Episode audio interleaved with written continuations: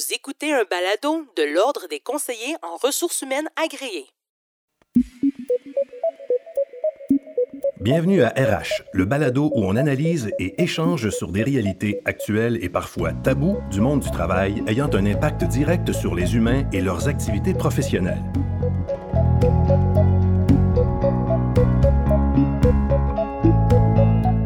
Le thème de cet épisode, valoriser la diversité au travail.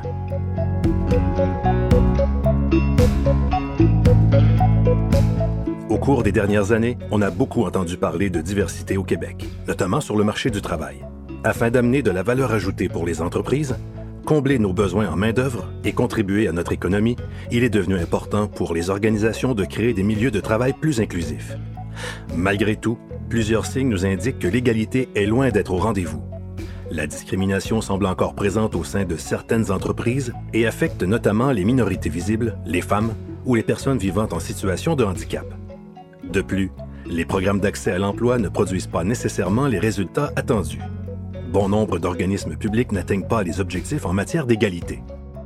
Comment expliquer une telle réalité? Et que doit-on faire concrètement pour favoriser davantage la diversité et l'inclusion des minorités visibles sur le marché du travail? Ce sont des questions très pertinentes quand on sait qu'au cours des dix prochaines années, le Québec aura besoin d'environ 1,3 million de personnes pour remplacer des employés ou occuper de nouveaux postes. Pour animer la discussion d'aujourd'hui sur le sujet, nous avons le plaisir d'accueillir Chantal Lamoureux, CRHA, directrice qualité de la pratique à l'Ordre des conseillers en ressources humaines agréées. Alors bonjour, chers auditeurs, bienvenue à RH, le balado. Et afin de débuter cet échange stimulant sur comment valoriser la diversité au travail. J'ai le plaisir d'être en compagnie aujourd'hui de Candice Maxi, CRHA, qui est directrice principale talent chez Deloitte, et Sébastien Arcan, qui est professeur titulaire et directeur du département de management au HSC Montréal. Bonjour Candice. Bonjour Sébastien. Bonjour. Bonjour. Merci d'avoir accepté euh, notre invitation pour ce balado sur comment valoriser la diversité au travail. Alors, à vous deux, euh, tout d'abord, j'aimerais ça euh, que vous nous dites pourquoi c'est devenu si important de parler de diversité. Candice, peut-être, si tu veux commencer? Bien sûr. en fait, j'aime ta formulation, Chantal quand tu dis pourquoi est-ce devenu, je pense que ça l'a toujours été, mais je crois que c'est devenu de plus en plus important. Et moi, j'utiliserais le terme impératif d'affaires. C'est un impératif d'affaires euh, de parler et d'agir par rapport à la diversité. Euh, Sébastien pourra en parler euh, plus amplement, mais lorsqu'on pense à la mondialisation, lorsqu'on pense à l'immigration, on veut s'assurer que lorsqu'on fait des affaires, que ce soit le reflet de la société dans laquelle on vit. Alors, pour moi, c'est un impératif d'affaires de discuter de la diversité. Oui, ben, euh, je pense que je ne peux pas être euh, contre ça, effectivement. Euh, j'aime bien l'expression impératif d'affaires. Je pense que c'est vrai que ça fait longtemps qu'on en parle d'une manière ou de l'autre. le moment actuellement me semble propice pour, je ne dirais pas en parler davantage, mais surtout peut-être en parler autrement et, et surtout pour réaffirmer en fait l'importance que ça peut avoir. Et là, bon, Candice a mentionné là, des, questions d'ouverture de, frontières, bon, mondialisation, les échanges, que ce soit les échanges économiques ou autres. Euh, la question évidemment migratoire. On sait très bien que euh, les sociétés qui, euh, qui, réussissent et les entreprises par le fait même aussi qui réussissent à être performantes sur le plan économique. On pourra parler de d'autres aspects éventuellement aussi celles qui reçoivent des immigrants, qui sont capables de, bien les intégrer, qui, ont cette ouverture aussi, euh, cette, capacité à reconnaître euh, différents talents et puis à mettre à profit euh, ces, talents. Et, par ça, ben, on, passe nécessairement par la voie là, de la question de la diversité. Et là, on parle uniquement, puis j'imagine qu'on aura l'occasion d'y revenir, mais on parle uniquement de diversité culturelle ici. Il y a vraiment, on pourrait parler de diversité qu'un grand D là aussi. Là, Bien, effectivement, c'est en plein là que je voulais aller parce qu'on on entend beaucoup euh, parler de diversité culturelle ou diversité euh, non culturelle, mais la diversité, ça prend différentes formes. Là. Euh, quelles autres formes de, diversité qui sont importantes à considérer en milieu de travail? Euh, si je pense à l'aspect pratique de mon travail, je sais qu'il y a eu énormément, euh, ça fait 13 ans que je suis euh, dans le domaine, on a eu énormément de conversations par rapport à la diversité des genres, donc hommes-femmes, s'assurer qu'il y ait le plus de femmes en, en, milieu de travail et au niveau du leadership. Mais pour moi, ça va beaucoup plus loin que ça. Euh, quand on pense à la diversité, euh, moi, ce qui me vient rapidement à l'esprit, on peut parler de diversité générationnelle, s'assurer que dans nos groupes de travail, euh, on, représente différentes générations. Ça, ça, peut faire référence à la diversité au niveau de, au niveau familial. Donc, tout le monde n'a pas le même contexte familial qui va faire en sorte que de point de vue ressources humaines, les besoins peuvent être différents. Lorsqu'on parle de conciliation travail-famille, par exemple, euh, c'est un besoin pour tous, mais avec des besoins différents selon notre contexte familial. Puis, je pense qu'il y en a un que je vais appeler le, le, négligé, mais très important, c'est euh, la neurodiversité donc les différences cognitives. Alors, on a euh, plusieurs personnes qui vivent des différences cognitives. On, est parents d'enfants qui peuvent avoir des différences cognitives. Ces gens vont éventuellement entrer dans le marché du travail. Est-ce qu'on est prêt comme société à les accueillir en milieu de travail?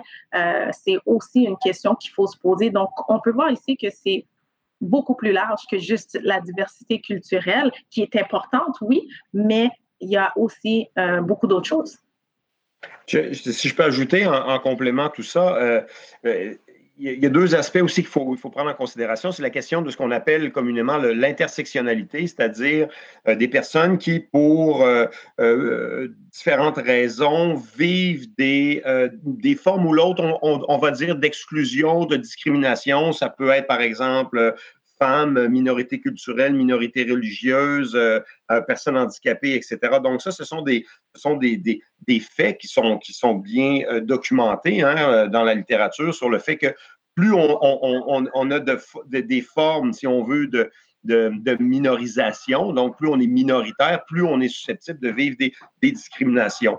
Euh, ça, c'est une chose. La deuxième chose, il y a, aussi dans, le domaine de la recherche des questions de, euh, on appelle ça la super diversité, c'est-à-dire que les gens aussi s'identifient à plusieurs formes hein, également d'identité et, donc ça complexifie. Puis je pense que ce que, ce que mentionnait Candice, ça, illustre bien aussi euh, c'est de plus en plus difficile, il faut quand même l'admettre. En, même temps, les défis sont super intéressants, à mon avis. Il y a, plein de, choses qu'on peut faire. On est appelé justement à être plus créatif, plus innovant dans, nos, dans nos, manières d'organiser le travail, pour le dire comme ça. Euh, mais ça reste que c'est beaucoup plus complexe plus complexe parce que euh, c'est beaucoup plus éclaté. Euh, on prend même les, les, enfants dès le primaire sont habitués à côtoyer hein, toutes sortes de, de, de diversités, les traditionnel certainement au niveau de l'immigration, etc. Mais tu parlais aussi de la diversité neurocognitive, euh, des, des, enfants qui ont, des, différentes problématiques, mais qui en même temps, on n'est pas à une époque, bien au contraire, et c'est tant mieux, euh, où on veut exclure ces personnes-là. On veut au contraire les inclure pour des raisons, je dirais presque, il y a des raisons euh, éthiques, mais aussi il y a des raisons pratiques, c'est-à-dire que ces personnes peuvent contribuer de manière très active euh, à, euh, l'organisation, aux organisations, à leur profitabilité, leur rentabilité, etc. Ça, c'est euh, effectivement des points super importants que tu fais ressortir, Sébastien, parce que là, nous sommes là, nous trois, on est tous convaincus qu'il faut valoriser la diversité. probablement que beaucoup d'auditeurs aussi qui sont avec nous, qui nous écoutent, le sont. Mais comment on peut influencer euh, des décideurs en entreprise de réellement aborder euh, le sujet? Comment on peut démontrer de façon concrète là, que la diversité, ça amène de la valeur ajoutée euh, en entreprise? Ben, je crois que, comme je l'ai mentionné un peu plus tôt, je crois que c'est important comme entreprise de refléter le monde et la société qu'on dessert à la base. mais je pense qu'au-delà de ça, ça va être important également de s'assurer que euh, pour, les gens qui cherchent à euh, voir la valeur de la diversité, euh, je crois que c'est important justement d'apporter, peut-être de chiffrer la chose ou d'apporter certaines statistiques. On a parlé un petit peu plus tôt de la notion d'immigration. On a parlé du fait que, bon, si on pense au Québec, on est une population vieillissante et aussi on est une population diversifiée. Donc, je crois que on n'aura pas nécessairement de choix de passer par la diversité pour être en mesure d'assurer une, pérennité d'entreprise. Donc, euh, moi, j'aurais tendance à apporter ces deux points-là, mais je suis certaine que Sébastien a aussi son point de vue.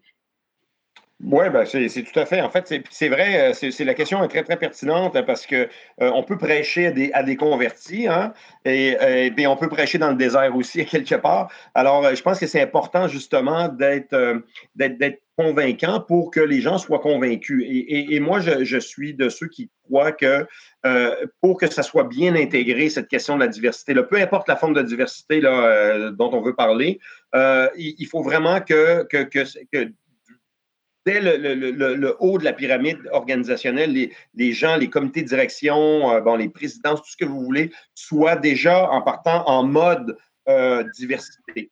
Il faut, il faut que ça, qu'il y ait un effet de cascade un petit peu là, sur euh, les employés parce que souvent, les gens en ressources humaines, on, on a eu des cours dans ces domaines-là, on est convaincus, on veut faire les choses, mais ça bloque. Ça bloque en bas, ça bloque à côté, ça bloque en haut, etc. Donc, il y a tout un travail Hein, euh, euh, à faire qui, est fondamental avant même de lancer, si vous voulez, différentes, euh, différents programmes, différentes approches, etc. Je, voudrais insister peut-être assez rapidement sur, il y, a, vraiment trois logiques, je pense qu'il faut faire valoir auprès des dirigeants d'entreprise et de manière générale dans une organisation par rapport à la diversité, c'est la logique démographique et économique. C'est-à-dire que dans, bon, là, nous, on est à Montréal, on est, bon, à Montréal, ça va de soi que c'est déjà d'office, si, je peux dire, euh, diversifié. Mais même à ça, euh, le, Québec, le Canada accueille hein, beaucoup d'immigrants par année. Le Québec accueille beaucoup plus d'immigrants qu'on peut le penser en termes de prorata de la population. Et, donc, ça fait partie de la démographie. Il y, a, cette responsabilité, mais il y a aussi le fait que ben, je vais recevoir des CV de gens qui viennent d'ailleurs. Je vais recevoir des CV de gens qui ont, euh, qui ont des backgrounds, des bagages euh, différents, peu importe encore une fois la, la, la, la diversité qui est, en, qui est, en, question ici. Donc, il euh, faut être capable de, de, non seulement de reconnaître ça, mais de dire, ben, il n'y a pas de problème, on va l'avoir, notre, diversité, parce que ça va aussi amener, puis on aura l'occasion d'en parler un peu plus tard, ça va aussi amener beaucoup d'avantages. Beaucoup d'avantages. La, la, deuxième logique, elle est organisationnelle. Il faut quand même mettre en place des mécanismes qui permettent de bien accueillir, de bien intégrer, puis aussi de bien retenir les gens qui sont issus de la diversité. Donc, il y a ces trois processus qui, à mon avis, doivent être euh, complémentaires, mais qui doivent tout le temps être euh, mis de l'avant, si vous voulez, pour qu'on puisse justement bien faire les choses. Et le troisième, et, dernier point ici, la troisième logique que j'appelle, c'est celle de cette fameuse responsabilité. Candice en a parlé, j'en ai, parlé aussi précédemment. Donc, c'est celle de la responsabilité sociale des entreprises par rapport à, l'environnement dans lequel nous sommes. Donc, euh, il y a des raisons pratiques, il y a des raisons euh, humanistes et non pas humanitaires. On n'est pas en train de. Je ne veux pas avoir un discours misérabiliste par rapport aux, gens issus de la diversité, ou bien au contraire. Donc, et une logique aussi euh, organisationnelle. Il faut mettre en place des mécanismes, encore une fois, pour bien intégrer, bien accueillir et bien retenir. Euh, justement, euh, Sébastien, au niveau démographique, économique, selon cette logique-là, est-ce que vous avez des, données à nous partager sur l'impact de la diversité au niveau démographique et, ou économique?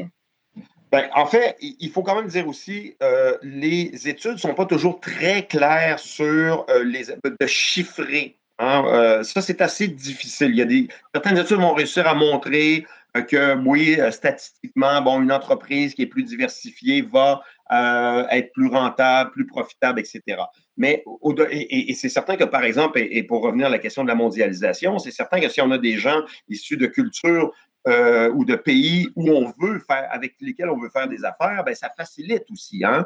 Alors, c'est n'est pas toujours euh, euh, tangible, c'est-à-dire c'est pas toujours vérifiable empiriquement au niveau des statistiques, mais il est clair qu'à moyen long terme, plusieurs études vont faire ressortir des éléments très intéressants à mon avis, puis je pourrais mentionner tout à l'heure quelques chiffres néanmoins, mais la question de l'innovation, la question de la créativité, la question euh, de la résolution de problèmes également. Quand on a des gens assis autour d'une table qui, ont, qui voient les choses différemment, qui ont vécu des expériences différentes aussi, etc., que ce soit dans d'autres pays ou, tout simplement de par leur, euh, leur, parcours et tout ça, ben, ça ouvre un peu les œillères. Hein. J'ai toujours tendance à, utiliser cette, cette métaphore un peu des œillères où si on est tous très similaires, on va bien s'entendre, mais en même temps, on s'en va dans un chemin qui est très balisé, puis on ne voit pas les choses autour de nous, les possibilités, toutes les difficultés qu'on peut rencontrer, puis par ailleurs, évidemment, les solutions qu'on peut mettre en place pour, euh, pour pallier à ces difficultés. Mais, mais juste peut-être euh, euh, au niveau statistique rapidement, évidemment, je, l'ai mentionné tout à l'heure, puis je pense que c'est un secret de polichinelle que de dire que une des problématiques, je pense, que l'on a au Québec, c'est la, la, forte concentration dans la grande région de Montréal je vais parler plus de diversité culturelle, plus d'immigration. Euh, c'est plus mon, euh, c'est plus mon, mon, thème de, recherche, donc je vais parler plus de ce que je connais que ce que je connais moins. Euh, donc, cette forte concentration, elle est tout à fait compréhensible, mais ça pose aussi d'autres problématiques, notamment des entreprises qui sont situées hors la grande région de Montréal pour recruter notamment, et aussi pour retenir. Hein, il y a aussi, c'est assez bien documenté, le fait que oui, il y a eu des gens issus de, l'immigration qui sont allés travailler dans des entreprises hors région de Montréal, en région, comme on dit communément, et puis qui sont revenus parce qu'il y avait des difficultés bon, à, s'intégrer socialement, etc., etc. Donc, ça, c'est à peu près quoi? 80% de, l'immigration qui est concentrée dans la grande région de Montréal. Euh, si on compare au niveau canadien, euh, les chiffres, grosso modo, on va dire, au Québec, c'est à peu près 15 euh, les immigrants représentent à peu près 15% de l'ensemble de la population québécoise. Si on compare en Ontario, c'est 29% euh, euh, après ça, en 28% en Colombie-Britannique, 21% en Alberta. Donc, oui, je disais tout à l'heure que le Québec accueille plus que ce qu'on pourrait penser au prorata de sa population. Si on compare avec l'ensemble du Canada, donc des gens partant, ça, je pense que ça pose aussi un autre problème. C'est, il y a comme un, je dirais, comment je dis, un espèce de seuil critique qui fait en sorte que, euh, ah ouais, mais c'est important, non seulement c'est important, mais c'est intégré versus, ah, on voit plus la différence. Hein? Euh, on voit la différence parce qu'elle n'est pas assez nombreuse, mais juste assez nombreuse pour qu'elle fasse justement qu'on dise Ah, ben là, regarde, oui, il y a des gens, mais en même temps, c'est difficile, etc.. Donc, au Québec, on a un petit peu cette problématique-là. Euh, donc, de, non seulement de reconnaître, mais ensuite de, mettre en place des mécanismes pour justement lier au problème d'intégration en emploi de, gens issus de la diversité et plus particulièrement, encore une fois, de l'immigration euh, récente ou moins récente. Euh, Candice, de votre côté, du point de vue, là, avec tes lunettes de professionnel en ressources humaines, quels avantages, toi, tu vois de recruter davantage de main-d'œuvre euh, issue de la, diversité? Est-ce que tu vois que ça confère un avantage stratégique euh, pour les organisations? Puis euh, comment ça s'articule? Euh, tout à fait. Puis je dirais même que euh, pour moi, euh, j'y vois un avantage concurrentiel. Sébastien en a parlé un petit peu, mais clairement, il y a certaines études qui démontrent que les entreprises qui ont une main-d'œuvre diversifiée se portent mieux financièrement que celles qui ont une main-d'œuvre un peu plus homogène. Puis il y a aussi d'autres études qui démontrent que euh, quand ton équipe est diversifiée, euh, les chances sont qu'elles sont plus efficaces, qu'elles génèrent beaucoup plus d'idées. Donc, euh, Sébastien aussi a parlé de la notion d'innovation. Alors, pour moi, tous ces éléments-là nous disent que lorsqu'on cherche à avoir un, avantage concurrentiel, puis si, comme entreprise aussi, tu vises des marchés étrangers, ben, c'est plus avantageux pour toi d'avoir euh, une euh, main-d'œuvre diversifiée pour te rapprocher justement de, cette, ce marché euh, à l'étranger que tu recherches. Donc, il y a un avantage certainement concurrentiel et il y a probablement des effets de synergie que tu peux créer en ayant une main-d'œuvre diversifiée si je peux peut-être compléter aussi sur, euh, sur cette question-là, effectivement, donc, il y, a, tous ces avantages qui est un peu, euh, je vais dire un peu dommage, je vais me permettre ce commentaire un peu éditorial. Ce qui est, ce qui est dommage, c'est qu'on euh, on a quand même des preuves, malgré ce que, je disais d'entrée de jeu tout à l'heure sur le fait que c'est pas toujours facile de chiffrer, savoir rapporter plus, etc. Puis on peut comprendre pourquoi la, complexité de la chose au niveau de la collecte de données, tout ça. Mais on, s'entend, puis Candice l'a réaffirmé, on s'entend sur le fait que des organisations diversifiées, c'est rentable sur tous les plans. Évidemment, la complexité, les certaines difficultés, surtout au départ, peuvent justement créer une certaine frilosité de la part notamment des gens en ressources humaines, mais pas uniquement. Euh, mais donc, il faut ce travail au Québec, je vais parler particulièrement du Québec ici, là, euh, ce travail au Québec, il est, euh, il est, il, est, il est pas encore bien fait d'où l'idée, encore une fois, de bien valoriser euh, toute cette question là, de, de, la diversité. Les taux de chômage sont beaucoup plus élevés euh, chez les minorités euh, issues de l'immigration, les minorités visibles notamment. C'est presque du simple au double, hein, grosso modo. dans des situations comme actuellement, les temps, les temps plus difficiles, pour ne pas dire des temps de crise, c'est souvent les minoritaires aussi qui écopent le plus, le plus, le plus souvent. Ça, c'est bien documenté également. donc, il y, a toutes ces barrières-là à l'entrée qui demeure pour moi un peu inexplicable. En tout cas, minimalement, je ne trouve pas ça très rationnel et, sans vouloir mettre toute la, toute la, responsabilité sur le dos des entreprises, là, parce que c'est vraiment une responsabilité partagée, à mon avis, mais il n'en demeure pas moins qu'on euh, ne devrait pas voir des chiffres qui soient aussi euh, beaucoup plus négatifs pour certaines tranches de la population qui, je le répète, en tout moins encore une fois pour ce qui est des immigrants, euh, ont été sélectionnés pour la très grande partie pour leurs compétences. Hein, sur des critères euh, dits objectifs, que ce soit la connaissance de la langue, que ce soit euh, l'âge, que ce soit évidemment les diplômes et les adéquations avec le marché du travail, etc. Et on se rend compte, bon an, mal an, que c'est plus, plus compliqué. Donc, euh, ça fait ressortir qu'il y a des nombreux avantages, mais aussi des beaux enjeux, des beaux défis. Donc, on va prendre une courte pause, Candice et Sébastien, puis au retour, on va justement discuter des saines habitudes à adopter pour valoriser la diversité euh, au travail. Donc, à tout de suite. Maintenant, et plus que jamais, les organisations doivent se réorganiser pour embrasser le monde du travail de demain, ou plutôt d'aujourd'hui. Nul doute, le rôle des professionnels en ressources humaines et relations industrielles agréées a pris plus que jamais son sens. Afin de continuer de développer vos talents de leader transformationnel à échelle humaine, l'Ordre des conseillers en ressources humaines agréés vous invite à saisir l'occasion de vous transformer dans l'action en participant à la série Les grands enjeux. Par une expérience renouvelée, l'Ordre vous propose de vous laisser guider à travers quatre parcours évolutifs dans lesquels vous vivrez une expérience d'apprentissage complète sous forme de webinaires, d'entrevues d'experts, de panels, de cas d'entreprise et bien plus encore. Les premiers contenus seront disponibles dès septembre et rendez-vous vers une grande finale en direct le 4 novembre prochain. Inscrivez-vous dès maintenant au grandsenjeux.ordrecrha.org. J'ai toujours le plaisir d'être en compagnie de Candice Maxi, CRHA, directrice principale talent chez Deloitte, et Sébastien Arcan, professeur titulaire et directeur du département de management au HEC Montréal. Donc, euh, dans cette deuxième partie, on veut justement discuter des saines habitudes à adopter pour valoriser la diversité. Euh, Candice, dans une organisation qui est diversifiée, euh, tu nous as parlé un petit peu tantôt, il y a des problématiques souvent au niveau des postes au sein de la haute direction. Dirais-tu qu'il existe vraiment une problématique au niveau de, des postes cadres, des dirigeants, d'autres postes? Qu'est-ce qu'on peut faire euh, pour améliorer cette représentativité-là au niveau des décideurs? Euh, oui, je te dirais en fait que c'est un enjeu. C'est un enjeu parce que, euh, et je crois qu'on va en parler plus tard, mais pour moi, c'est une chose quand une entreprise est diversifiée, c'en est une autre quand l'entreprise est inclusive.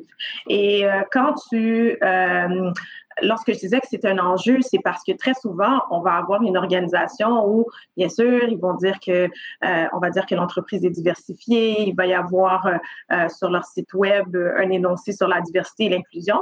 Par contre, lorsqu'on regarde leur conseil d'administration, par exemple, ou lorsqu'on va regarder l'équipe de haute direction, on va voir que c'est assez homogène.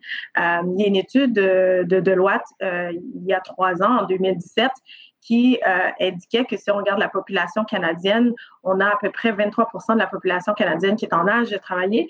Par contre, euh, qui, est qui est en minorité visible, pardon, et par contre, quand on regarde les sièges sur les conseils d'administration, c'est seulement 4,5% de ces sièges-là qui sont euh, attribués actuellement à des minorités visibles. Donc, on peut voir qu'il y a un écart, euh, il, y a, vraiment euh, un enjeu ici. et quand tu me posais la question à savoir qu'est-ce qu'on peut faire, je pense que ça commence par, c'est important de savoir d'où où on est pour savoir où on va. Donc, si on n'a pas de données, si on n'a pas d'informations euh, mesurées sur quelle est la proportion euh, de minorités visibles, par exemple, dans notre organisation, c'est difficile de savoir qu'est-ce qu'on vise ou qu'est-ce qu'on doit viser. Euh, donc, si on veut refléter la population québécoise, d'aujourd'hui, le Québec d'aujourd'hui, ben, il faudrait être capable de recenser ce qu'on a à l'interne dans notre entreprise pour comprendre quel est l'écart et comment est-ce qu'on peut ajuster cet écart-là. Donc, clairement, pour moi, il y a un enjeu ici euh, euh, sur lequel il faut euh, se pencher. Puis au-delà, euh, effectivement, de la représentativité au niveau de la, haute direction, euh, c'est sûr que ça part de là. Sébastien aussi le dit, euh, mais il faut aussi une ouverture de toute l'équipe à accueillir la différence. Comment on peut discuter de ce sujet-là là, entre collègues de façon constructive, sans pointer du doigt, sans qu'il y ait de débordement? Bien, en fait, je dirais deux choses. Je crois que, euh, dans un premier temps, je crois que c'est correct d'accepter que la conversation peut être inconfortable. Euh, je crois que euh, c'est un sujet dont on a parlé pendant de nombreuses années, mais qu'on n'a peut-être pas nécessairement adressé de façon tangible. et ça peut être inconfortable. Et je crois qu'il faut le reconnaître comme professionnel RH. Euh, maintenant, l'autre chose que je dirais, c'est que c'est important de ne pas euh, avoir cette conversation comme étant euh, comme étant des problèmes identitaires. Et je m'explique lorsque je dis ça on ne cherche pas à pointer du doigt ou on ne cherche pas nécessairement à assigner une étiquette de racisme à une personne ou à une autre. Ce qu'on cherche, c'est vraiment de reconnaître qu'il est possible que dans notre organisation, on ait des processus ou des systèmes dans lesquels il y a des biais inconscients. Euh, et c'est ces biais-là qu'on veut travailler. C'est ces biais-là qu'on veut adresser.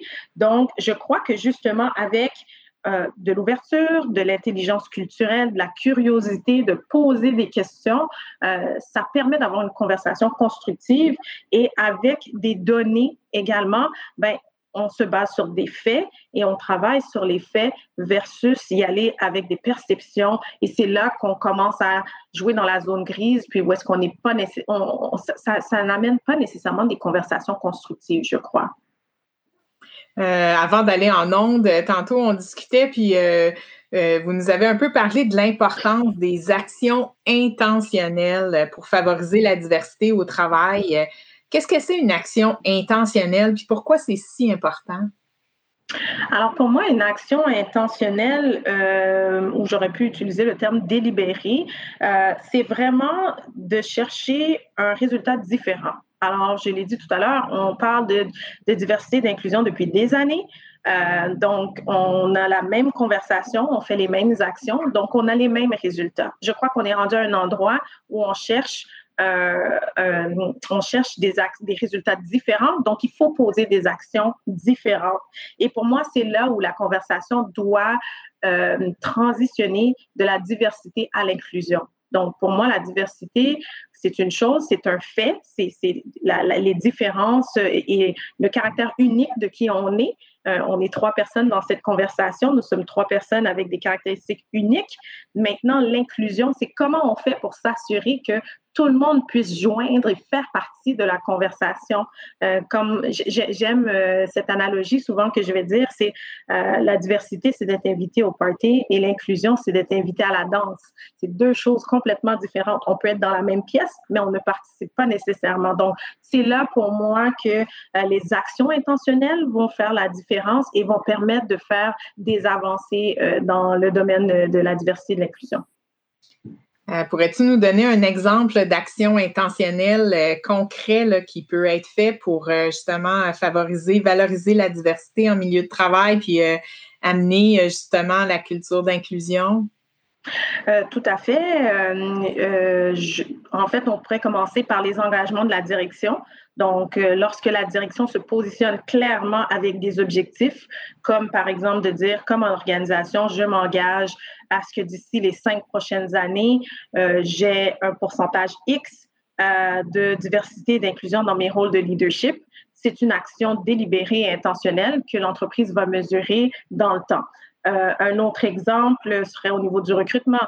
Peut-être que les, recruteurs, les recruteurs en entreprise pourraient avoir un, objectif de s'assurer que lorsqu'ils présentent un éventail de candidatures à leur euh, gestionnaire recruteur, qu'il y ait un nombre de CV qui, euh, sont euh, hommes et femmes, un mélange homme-femme, par exemple.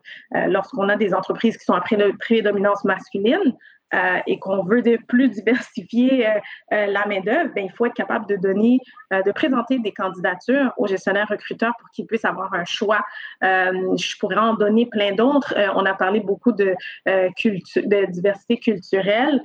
ou de diversité des genres. Par contre, ça pourrait être des choses très simples comme par exemple s'assurer que lorsqu'on fait la soirée de Noël, on soit inclusif, qu'on ait des breuvages avec alcool, pas d'alcool, euh, qui permet justement à tout le monde d'être inclus et de participer. Est-ce que vos bureaux sont accessibles aux personnes handicapées? Avez-vous euh, mis en place des mesures pour que tout le monde puisse euh, se sentir chez soi? ça aussi, c'est des mesures délibérées qui permettent de s'assurer que tout le monde puisse se sentir inclus dans l'organisation. Euh, pour toi, Sébastien, euh, pour en arriver à valoriser la, diversité, euh, mettre en place toutes ces actions-là dont Candice vient de parler, c'est des changements qu'il faut planifier, il faut faciliter ce changement-là. Qu'est-ce qui peut être fait pour justement soutenir le changement dans les milieux de travail pour amener éventuellement vers une plus grande ouverture à la diversité? Est-ce que ma, petite expérience me, me, montre qu'un des, un des problèmes, c'est pas tant la volonté que justement la manière de, mettre en place tout ça. Et, la première chose, je crois, c'est la question de la communication. Je sais que ça semble un peu banal, surtout euh, si on s'adresse à des gens en ressources humaines, des spécialistes des ressources humaines, mais c'est fondamental de bien expliciter euh, qu'est-ce, pourquoi on le fait, où est-ce qu'on veut aller avec ça? Et là, je, vais m'appuyer sur ce que disait Candice tout à l'heure, bien documenter aussi ce qui, existe en la matière, c'est-à-dire où est-ce que nous en sommes, nous. Et moi, je suis un fervent partisan de la contextualisation, si on veut, quand on veut implanter de la diversité.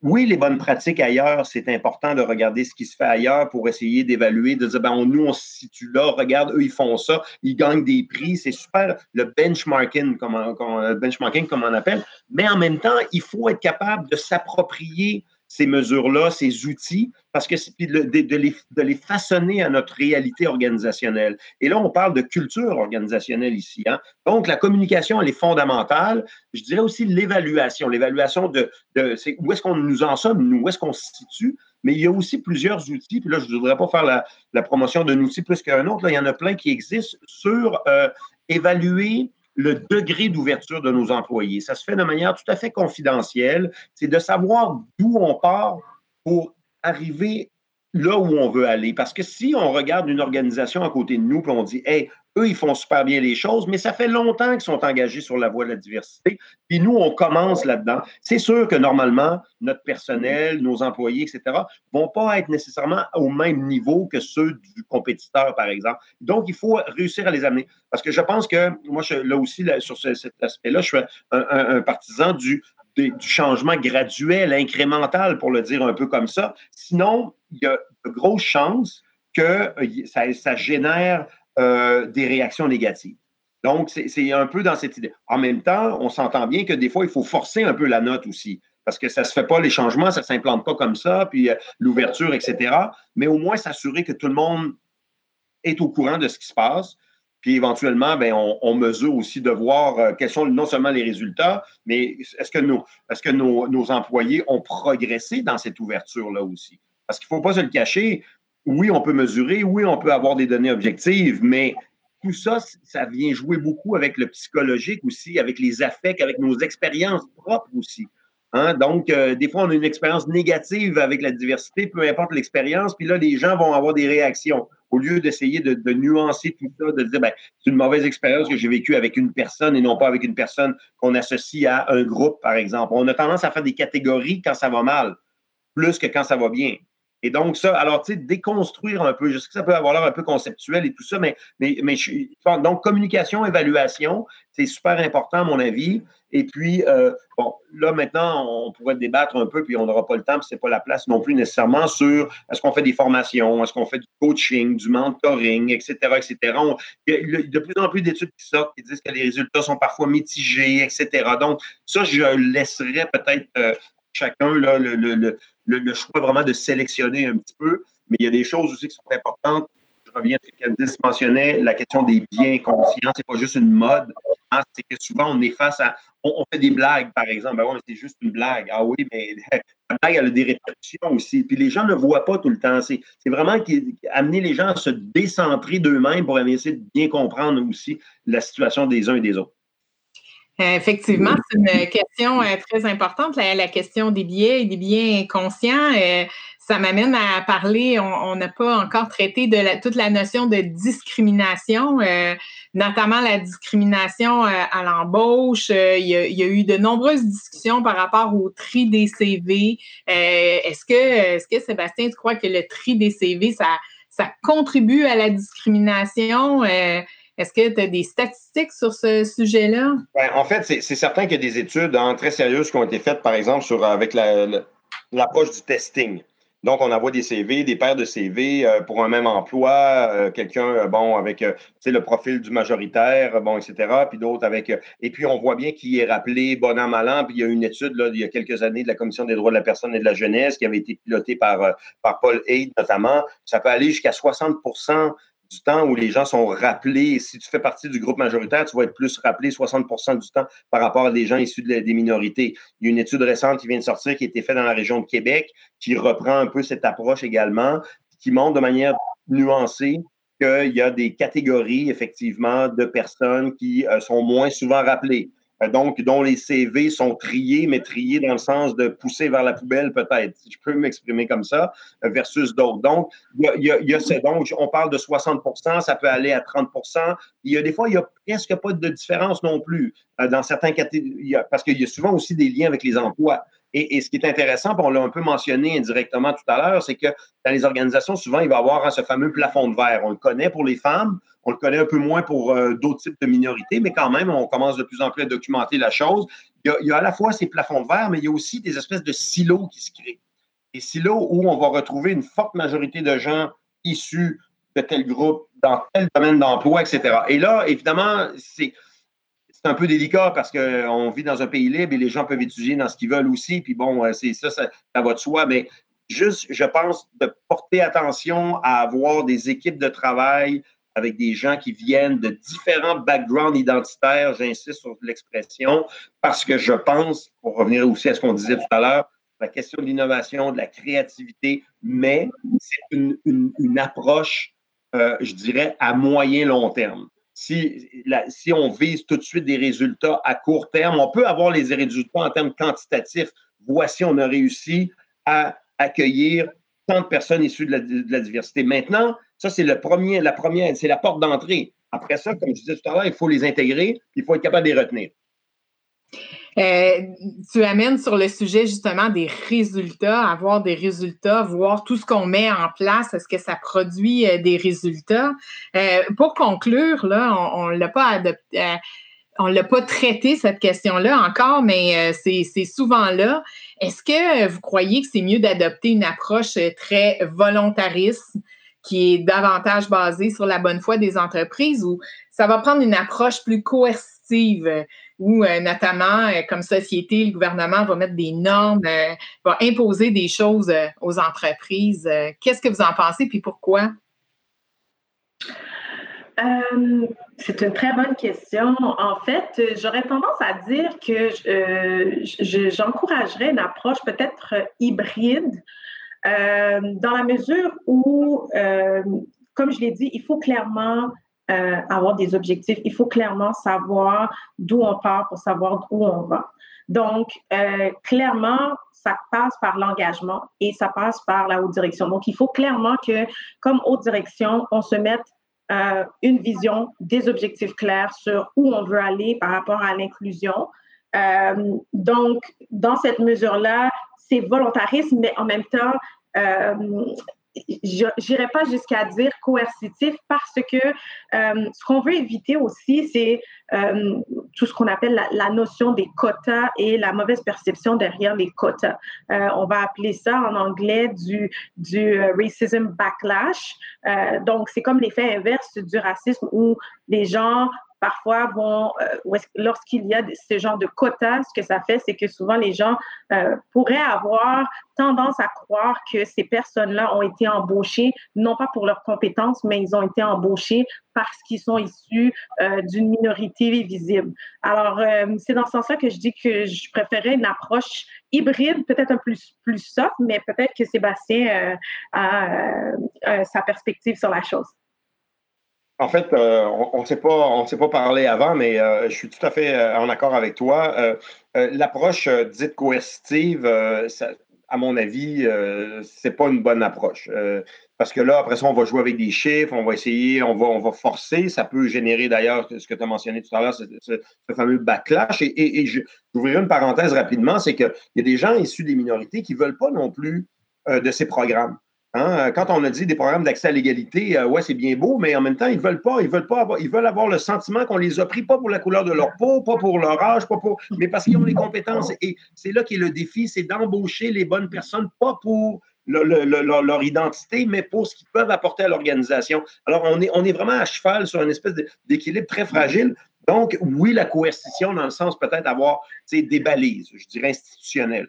Je vais me permettre un autre commentaire. Il faudrait aussi que les institutions gouvernementales euh, euh, donnent le bon exemple, ce qui n'est pas nécessairement le cas au Québec, on s'entend. Euh, et, donc, mais l'approche volontariste, à mon avis, est la meilleure, mais c'est une approche qui est plus difficile, c'est plus du cas par cas, bon, etc., etc. Donc, l'approche hybride. je dirais aussi une approche qui ne vise pas tant l'égalité que l'équité. Et là, rapidement, la nuance ici à faire, hein, l'égalité, c'est non, moi, je traite tout le monde de la même manière, les CV sont traités de la même manière. On sait très bien, on revient à cette question des biens conscients. On les a, on en a tous des biens conscients. C'est impossible de ne pas en avoir. Hein. C'est bien montré par des psychologues et tout ça. L'approche équitable, c'est de prendre en considération les, justement cette diversité de profils qu'on peut avoir pour dire, ben, on va donner la chance à tout le monde, mais on part à peu près, on s'adapte en fonction justement d'où les gens sont. Maîtrise moins bien le français, mais on sait que la personne est hyper compétente. Ben, on va lui donner une chance quand même. Ah non, elle parle pas français ou elle parle, elle parle pas bien français, elle fait des erreurs, etc. Tout ça, c'est des, des, choses à prendre en considération, mais encore une fois, l'approche hybride avec un petit penchant supplémentaire, je dirais pour moi, là, euh, du côté volontariste. Bien, merci euh, infiniment euh, à vous. Euh, dans le fond, on a compris en faisant ce bref tour d'horizon sur comment valoriser la diversité qu'il y a des nombreux défis, des enjeux c'est complexe. Il faut prendre le temps, euh, effectivement, de réfléchir, d'en discuter, d'avoir des conversations euh, intelligentes, de mettre en place des actions euh, délibérées. Mais il y a des choses qui sont à la portée de tous et, et, on peut le faire très concrètement dans nos organisations et on a tous un rôle à jouer. Donc, Candice, Sébastien, merci pour votre participation à ce balado. C'est un plaisir de partager ce moment avec vous. Je m'appelle Chantal Amoureux, c'est Aracha, directrice qualité de la pratique pour l'Ordre des conseillers en ressources humaines agréées. Merci d'avoir été à l'écoute et si, comme moi, vous avez apprécié les minutes qu'on a passées avec nos invités, n'hésitez pas à le partager sur vos réseaux sociaux et à vous abonner à RH, le balado, sur votre plateforme d'écoute préférée pour découvrir les prochains épisodes. Au revoir! Vous pouvez entendre ou réentendre tous les épisodes de RH, le balado de l'Ordre des conseillers en ressources humaines agréées via les rubriques balado ou podcast des plateformes Apple, Google Play et Spotify. L'Ordre CRHA, c'est 11 000 conseillers et conseillères en ressources humaines et en relations industrielles agréées. Des professionnels pour qui l'humain est au cœur des organisations.